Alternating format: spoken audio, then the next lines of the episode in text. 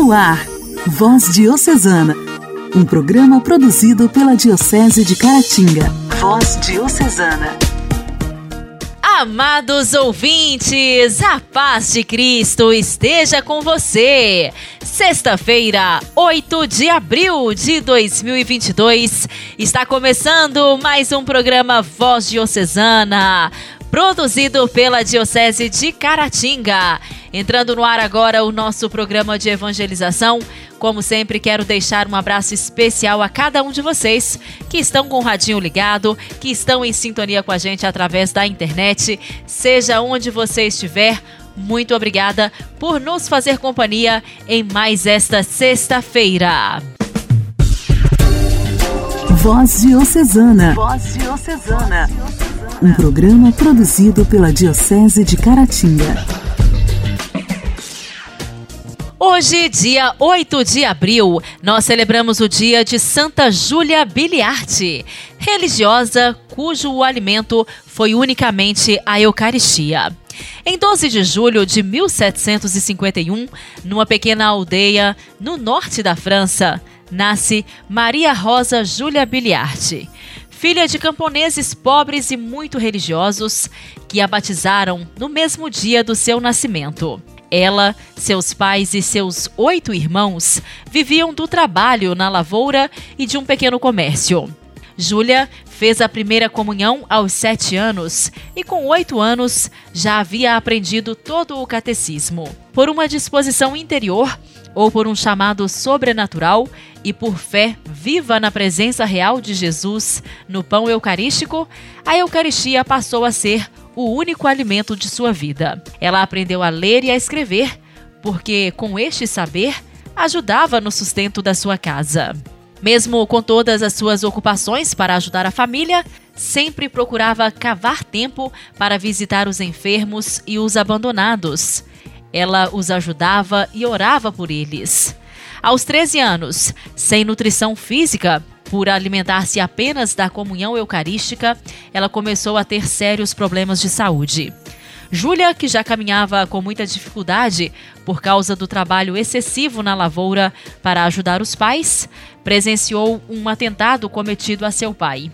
Um indivíduo disparou um fuzil contra ele e Júlia teve o seu sistema nervoso abalado. Em 1782, uma forte epidemia agravou ainda mais a saúde de Júlia, fazendo com que ela ficasse paralítica por 22 anos.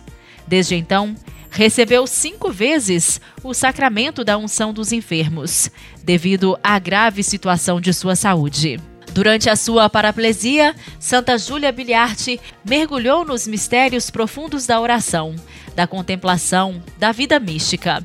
O Senhor, presente na Eucaristia, passou a ser o centro da sua vida. Ele revelou a ela os mistérios da salvação, dos sofrimentos no Calvário, da imensurável glória celeste e da luz de Deus que ilumina a vida do cristão. Os frutos da Eucaristia apareceram. Santa Júlia tinha uma vida ativa, mesmo nesta situação especial de paraplesia. Ela esteve sempre ligada à catequese paroquial e dava grande atenção à educação dos pobres, sabendo que a educação é uma das chaves da libertação da pobreza. Sempre engajada na catequese da paróquia, preocupava-se com a educação dos pobres. Cultivava amizades dentro da sua família e ampliava esses laços com religiosos, com mulheres nobres que, sabendo de sua situação, procuravam arrecadar donativos que ajudavam a sua família. Santa Júlia, depois de muitos anos de paralisia e vida mística, sentiu em seu coração o grande desejo de se tornar religiosa. Este desejo, porém, carregava uma meta muito definida. Era preciso fundar uma congregação religiosa com o carisma de formar bons e santos educadores para educar os pobres. Em outubro de 1974, aos 44 anos de idade, Júlia encontrou-se com Francisca Blin, que tinha 38 anos. Elas se conheceram no castelo de uma nobre família francesa. Essa amizade tornou-se a célula originária da Congregação das Irmãs de Nossa Senhora, que futuramente se chamaria Congregação das Irmãs de Notre Dame de Namur. Durante os 12 anos em que Júlia esteve à frente da congregação, ela fundou várias comunidades e escreveu mais de 400 cartas. Vendo a obra de sua vida realizada, Santa Júlia faleceu na paz de Nosso Senhor, que era o centro de sua vida, no dia 8 de abril de 1816, aos 55 anos. Foi beatificada pelo Papa Pio X em 1906 e canonizada por Paulo VI em 1969, que disse: por meio do seu batismo, de sua consagração religiosa e por sua vida inteira de fé em Deus, que é bom, Júlia foi colocada na trilha da opção divina pelos pobres. Santa Júlia Biliarte, rogai por nós. A alegria do Evangelho. O Evangelho. Oração, leitura e reflexão. Alegria do Evangelho. O Evangelho desta sexta-feira será proclamado e refletido por Dom Alberto Taveira, arcebispo de Belém.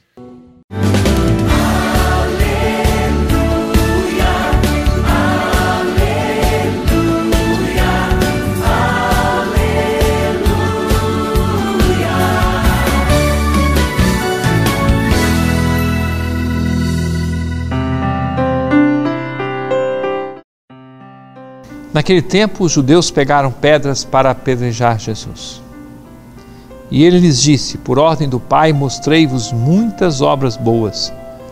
Por qual delas me quereis apedrejar? Os judeus responderam: Não queremos te apedrejar por causa das obras boas, mas por causa da blasfêmia. Porque, sendo apenas um homem, tu te fazes Deus. Jesus disse: Acaso não lestes na vossa lei? Eu vos disse, vós sois deuses? Ora, ninguém pode anular a Escritura. Se a lei chama deuses as pessoas às quais se dirigiu a palavra de Deus, por que então me acusais de blasfêmia? Quando eu digo que sou filho de Deus, eu a quem o Pai consagrou e enviou ao mundo? Se não faço as obras do meu Pai, não acrediteis em mim. Mas se eu as faço, mesmo que não queirais acreditar em mim, acreditai nas minhas obras, para que saibais e reconheçais que o Pai está em mim e eu no Pai. Outra vez procuravam prender Jesus, mas ele escapou das mãos deles. Jesus passou para o outro lado do Jordão e foi para o lugar onde antes João tinha batizado e permaneceu ali. Muitos foram ter com ele e diziam: João não realizou nenhum sinal mas tudo o que ele disse a respeito deste homem é verdade.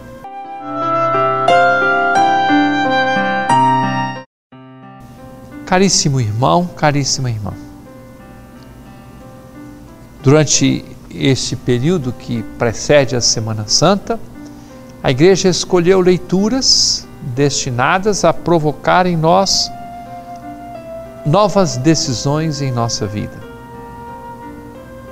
mesmo sendo seguidores de Jesus, sendo seus discípulos, mesmo sendo cristãos, e espero cristãos fervorosos, é necessário fazer uma nova escolha do segmento de nosso Senhor Jesus Cristo. Como ele é forte ao dizer aos judeus e pode dizer também a mim e a cada um de você, de vocês. Se não faço as obras do meu Pai, não acrediteis em mim, mas se eu as faço, mesmo que não queirais acreditar em mim, acreditai nas minhas obras, para que saibais e reconheçais que o Pai está em mim e eu no Pai. Diante de todas as acusações feitas contra Jesus, diante do verdadeiro tribunal armado para condená-lo, e a partir do próximo domingo acompanharemos todos os passos da Semana Santa e somos convidados a ir atrás de Jesus, a seguir o caminho com Ele, a sermos seus discípulos, seguirmos os seus passos. É hora de tomar a decisão. Uma boa forma de tomar a decisão pode ser a procura do sacramento da penitência. Quem não fez ainda, nesta quaresma, procure fazê-lo logo, para que todos cheguemos inteiros na nossa fé, bem motivados e bem preparados para celebrar a Páscoa.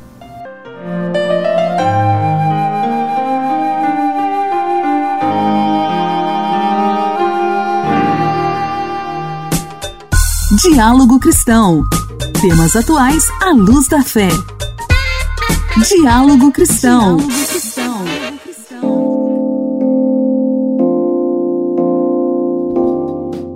O começo do outono marca a chegada da seca em boa parte do país. É uma época em que devemos nos manter sempre bem hidratados, ingerindo de 2 a 3 litros de água por dia.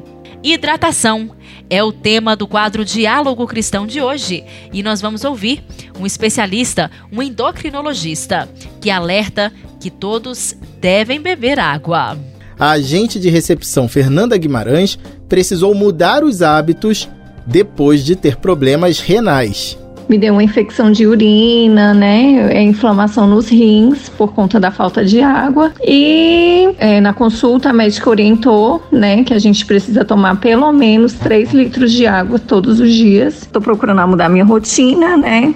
Ainda não consigo ingerir os 3 litros por dia, mas acredito que chego a dois mais ou menos. Já tive uma melhora, né? A falta de sede é efeito comum no nosso processo de envelhecimento e tem gente que simplesmente não lembra ou não gosta de beber água.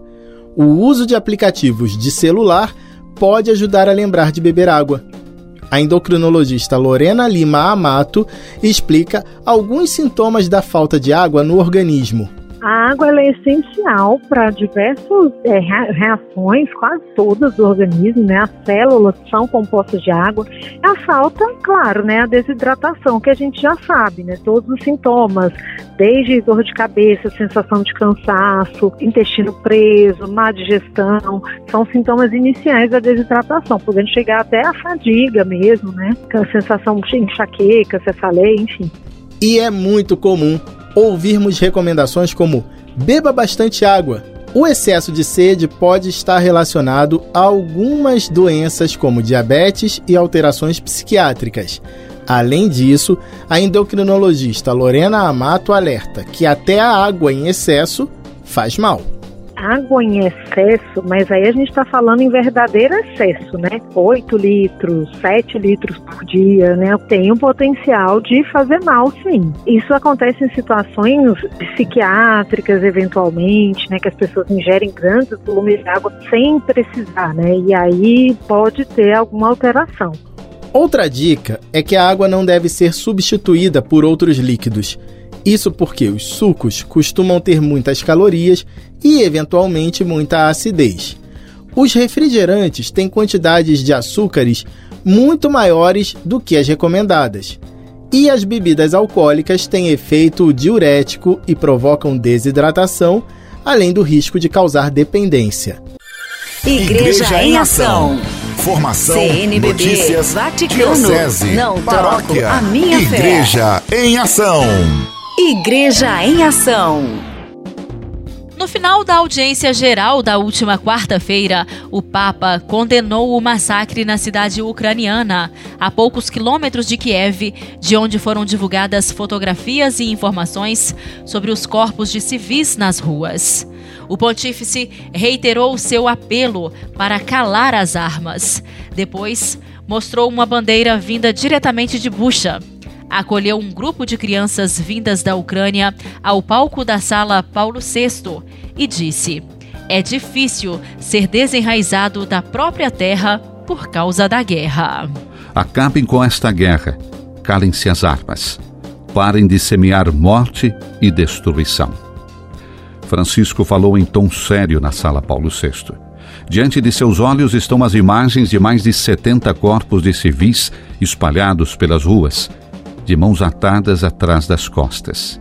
Em Bucha, uma cidade ucraniana a poucos quilômetros de Kiev, cujas fotos foram divulgadas pelas autoridades locais, juntamente com relatos de valas comuns. O mundo ficou indignado com essas terríveis fotografias que estão sendo investigadas como crimes de guerra.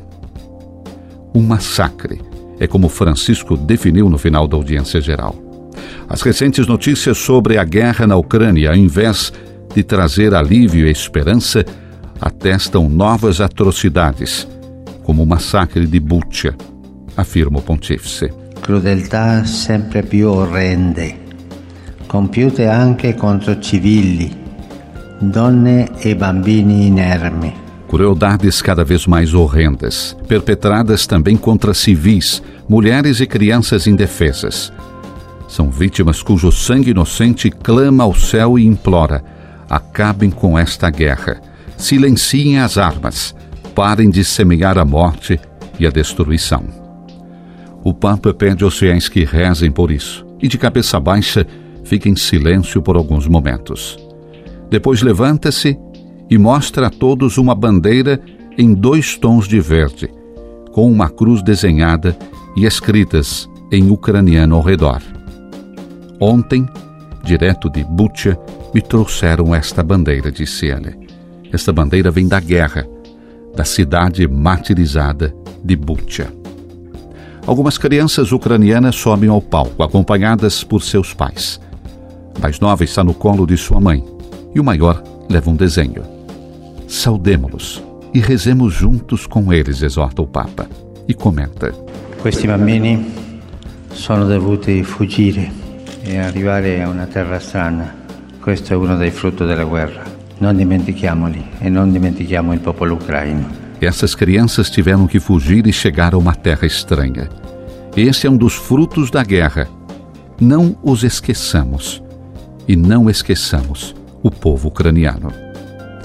Francisco dobra a bandeira, a beija e abençoa. Em seguida, entrega alguns ovos de Páscoa às crianças. Carícias, mãos na cabeça, uma bicada na bochecha da menor, gestos de ternura para os que ainda estão sentindo o choque do barulho das bombas e da fuga de suas próprias casas.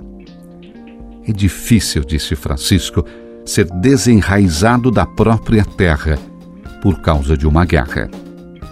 Um comentário que o pontífice pronunciou de improviso ao sentar-se. Já na coletiva de imprensa no voo de retorno de Malta, o Papa Francisco tinha comentado o massacre de Bucha, notícia da qual um repórter o havia informado. A guerra é sempre uma crueldade, uma coisa desumana e vai contra o espírito humano. Não digo espírito cristão, contra o espírito humano é o espírito de Caim, disse o Papa. É o espírito de Caim, o espírito caimista. Com seu olhar sempre voltado para a Ucrânia, Francisco agradeceu aos fiéis poloneses presentes na Sala Paulo VI e os ligados através da mídia pelo espírito de acolhida demonstrado aos refugiados ucranianos. Quase 3 milhões, de acordo com as últimas estimativas. Avete dimostrato una generosità straordinaria ed esemplare verso i nostri fratelli ucraini. Vocês demonstraram uma extraordinária e exemplar generosidade para com nossos irmãos e irmãs ucranianos, para os quais abriram seus corações e as portas de suas casas.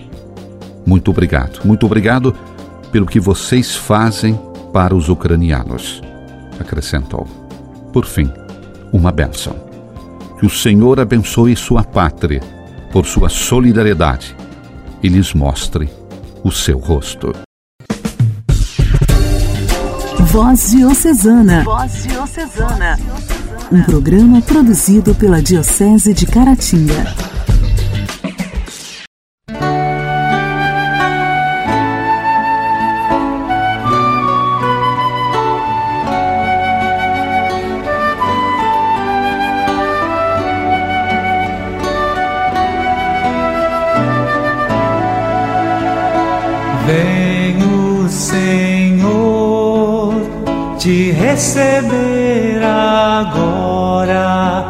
Teu santo corpo, Senhor, me enche do teu amor. Venho, Senhor, te receber agora teu santo sangue, Senhor, transborda meu coração Senhor.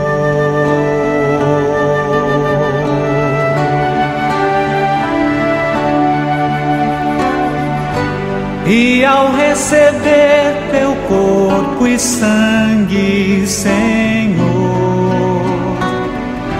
possa em mim brotar a paz, o amor, a salvação e no teu altar seremos um em comunhão. És grande, ó meu Salvador.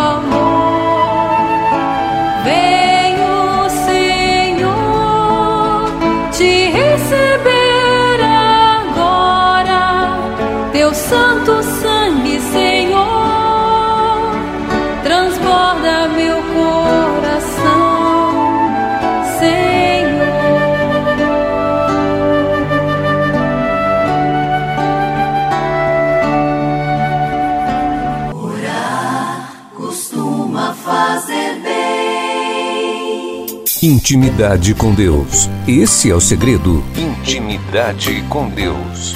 Com Joana da Cruz. Joana da Cruz. Orar costuma fazer bem. Ó sangue e água que jorraste do coração de Jesus, como fonte de misericórdia para nós, eu confio em vós. Apresenta as suas necessidades a Jesus e rezemos mais uma vez com fé Ó sangue e água que jorraste do coração de Jesus como fonte de misericórdia para nós, eu confio em vós. Do livro de Santa Faustina, Jesus diz assim para ela, para nós também: Coloquem a esperança na minha misericórdia, os maiores pecadores. Eles têm mais direito do que os outros à confiança no abismo da minha misericórdia. Minha filha, escreve sobre a minha misericórdia para as almas atribuladas. Causa-me prazer as almas que recorrem à minha misericórdia. Essas almas concedo graças que excedem os seus pedidos.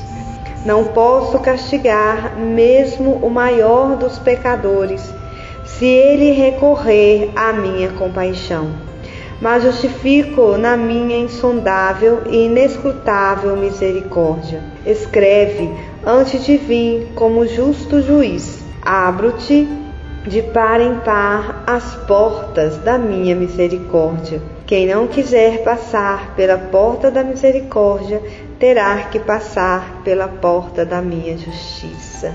Oremos. Ó Deus eterno, em quem a misericórdia é insondável e o tesouro da compaixão é inesgotável, olhai propício para nós e multiplicai em nós a vossa misericórdia, para que não desesperemos nos momentos difíceis, nem esmoreçamos, mas nos submetamos com grande confiança à vossa santa misericórdia, que é amor e a própria misericórdia pela sua dolorosa paixão, tende misericórdia de nós e do mundo inteiro.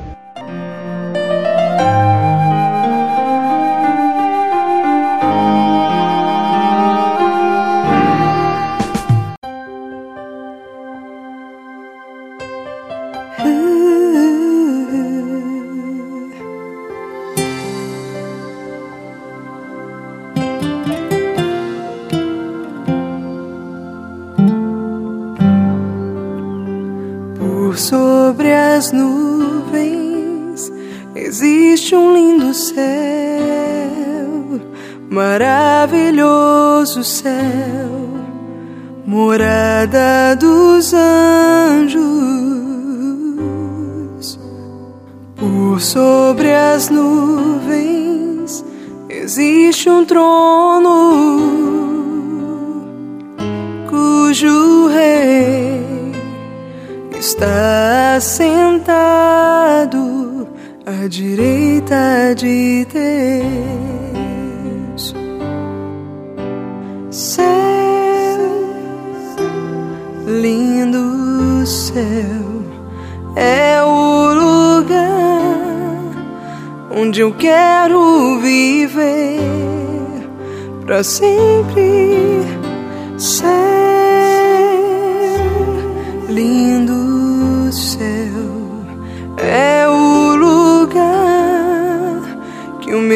Deus preparou para mim céu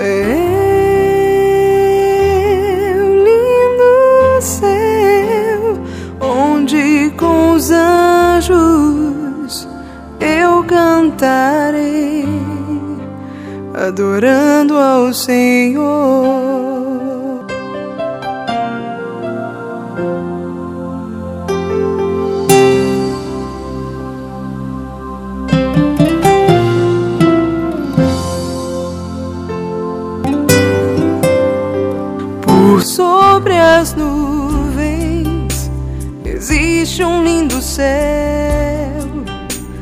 Maravilhoso céu, morada dos anjos. Por sobre as nuvens existe um trono cujo rei está sentado à direita de Deus.